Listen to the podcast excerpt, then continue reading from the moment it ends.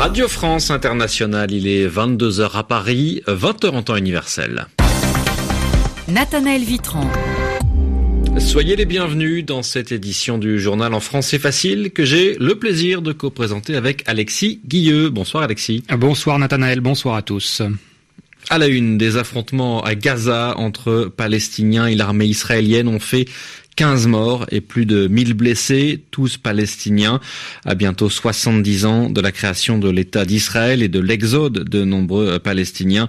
Ils réclament le droit au retour. Dans ce journal également, la tension continue de monter entre la Russie et les pays occidentaux. Plus d'une centaine de diplomates vont être expulsés de Moscou.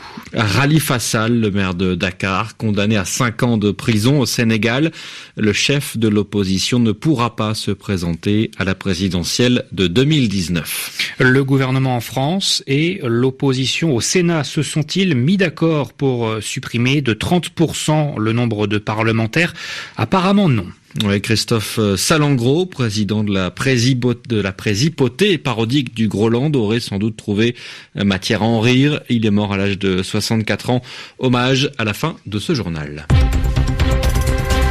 Le journal en français facile.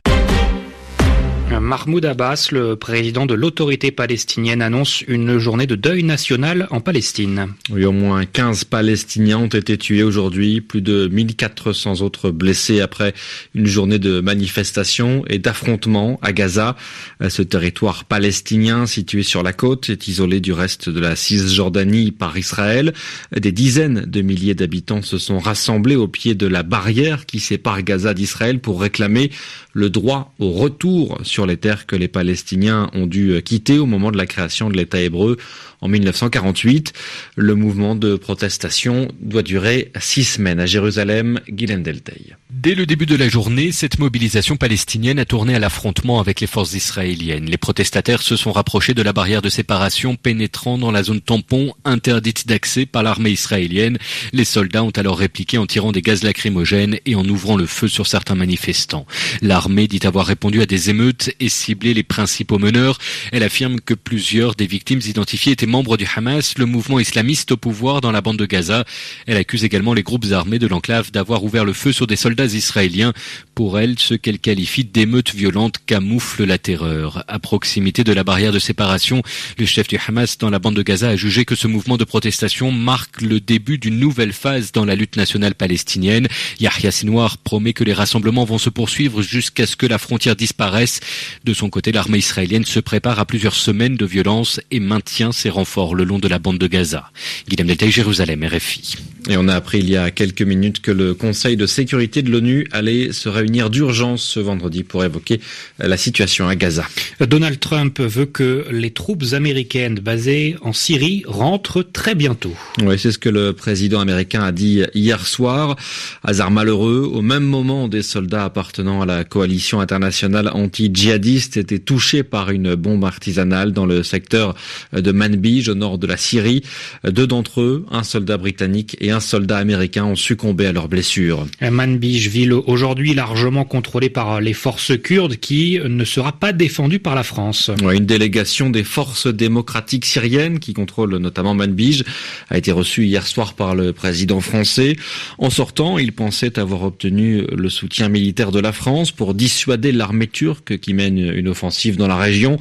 Mais dans un communiqué euh, ce matin, Emmanuel Macron a expliqué qu'il souhaitait simplement jouer les intermédiaires entre Kurdes et Turcs, une main tendue que le président turc a rejetée. La crise entre la Russie et les pays occidentaux provoque l'expulsion de 300 diplomates. Oui, à l'origine de cette crise, il y a la tentative d'assassinat, l'empoisonnement d'un ancien espion russe et de sa fille au sud de l'Angleterre. En réponse, de nombreux pays alliés de la Grande-Bretagne décident de renvoyer des diplomates russes, œil pour œil, dent pour dent. La Russie a décidé à son tour de renvoyer chez eux le même nombre de diplomates venus des pays concernés. Avec cette décision, Moscou n'a pourtant pas l'impression d'aggraver les choses. Écoutez la déclaration de Dmitri Peskov, le porte-parole de la présidence russe. Ce n'est pas la Russie qui a engagé une guerre diplomatique. Le président Poutine est resté depuis le début favorable au développement de bonnes relations avec tous les pays, y compris les États-Unis. Nous ne sommes pas d'accord avec les accusations de la Maison Blanche. La Russie n'a jamais été à l'initiative des sanctions et des expulsions de diplomates. La Russie a dû prendre ces mesures de rétorsion en réponse à des actions inamicales et illégales. Mais la Russie reste ouverte à l'amélioration de ses relations internationales. Ah, il était au micro de notre correspondant à Moscou, Daniel Vallot. Le maire de Dakar, condamné à 5 ans de prison pour escroquerie au Sénégal. Rali Fassal était jugé depuis plusieurs semaines. Le chef de l'opposition était accusé par le gouvernement sénégalais de détournement de fonds publics. Ses partisans se sont rassemblés aujourd'hui devant le palais de justice pour protester contre cette décision. Cette condamnation, cette condamnation empêchera Rali Fassal de se présenter à la prochaine présidentielle en 2019.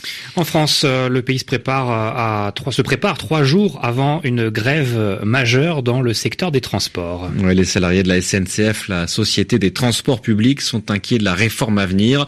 Au départ, le gouvernement avait l'intention de réformer par ordonnance, c'est-à-dire en utilisant une procédure parlementaire accélérée. Et finalement, la ministre des Transports a annoncé aujourd'hui qu'elle renonçait à cette méthode pour favoriser la concertation.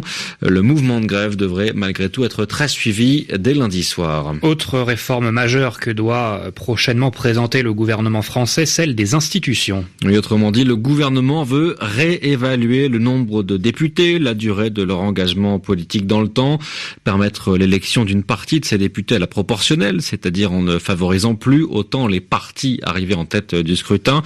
Et pour mettre tout le monde d'accord avant les annonces de mercredi prochain, une réunion était prévue ce matin au palais de l'Élysée.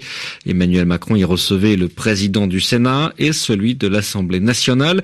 Et comme avec les Kurdes, tous n'ont pas dit la même chose en sortant. un Souhaitement. Emmanuel Macron, Édouard Philippe, Gérard Larcher, président du Sénat, et François de Rugy, président de l'Assemblée nationale, n'ont manifestement pas vécu la même matinée. À l'issue de leur entretien, l'Élysée annonce un accord sur une baisse de 30% du nombre de parlementaires. C'est sans compter sur le président du Sénat où la réforme des institutions fait grincer des dents. Sur Twitter, Gérard Larcher parle d'une réunion utile, d'avancées significative, mais précise qu'aucun accord n'a été trouvé sur la réduction du nombre de parlementaires. Relancé par l'agence France-Presse dans la foulée, l'Élysée joue la fermeté et explique que quoi qu'il en soit, cette réduction constitue un engagement de campagne qu'Emmanuel Macron tiendra. Un coup de pression de la présidence de la République qui illustre les tensions nées de cette réforme qui abordera deux autres points délicats, l'introduction d'une dose de proportionnel et la limitation des mandats dans le temps. Après des semaines de consultation, verdict mercredi, avec la présentation par Édouard Philippe de l'ensemble de la réforme institutionnelle. Les explications d'Anne Souhaitement. Et puis un, hommage pour euh, terminer ce journal, hommage à un homme d'État, le président du Groland. Ouais, le Groland, c'est une présipauté imaginaire inventée pour la télévision française, une parodie drôle, parfois crue, de notre République française. Elle avait son président incarné par le comédien Christophe Salengro. Il est mort ce matin à l'âge de 64 ans. Notre phare s'est éteint depuis ce matin. Les Grolandaises et les Grolandais vivent dans le noir. La tristesse de Jules-Édouard Moustique et Benoît Delépine, ses co-auteurs de Groland. Le portrait de Christophe Salengro par Franck Alexandre. On m'a dit, mais pourquoi tu ne fais pas opérer les oreilles? Bah, Les oreilles du prince Charles et un nez démesuré. Christophe Salingro, c'est un physique improbable. 1, 2, 3, 4. En 1986, son maître 95 est repéré par Philippe Découfflé dans Codex. En Avignon, depuis que Francis Huster a joué le Cid, ça a un peu bloqué tous mes roues. Et eh bien maintenant Gerflor fait des dalles. Et hop Nu comme un verre dans une publicité pour des dalles adhésives, Salingro devient une icône de la télévision. Ça s'appelle Spiky TV. Spiky, c'est le nom d'un personnage, un psychopathe de la télévision qui habite dans le poste de télévision. Grolandaise, Grolandais. Christophe Salingro, c'est aussi un chef d'État bien singulier, président de Groland, présipoté imaginaire sur Canal+. Depuis une semaine, les Français s'esbaudissent à qui mieux mieux du jeune âge de leur tout nouveau président de la République. Notre président à nous avait 39 ans en 1992, lorsqu'il accéda à la fonction suprême à l'âge de la majorité légale et sexuelle grolandaise, 11 ans. Acteur, cinéaste, humoriste, le président Salingro était un homme orchestre à l'esprit libre, un punk de l'humour français. Et comme on dit euh, à Groland, bonsaï, c'est la fin de ce journal en français facile. Merci Alexis Guilleux. Merci Nathanaël.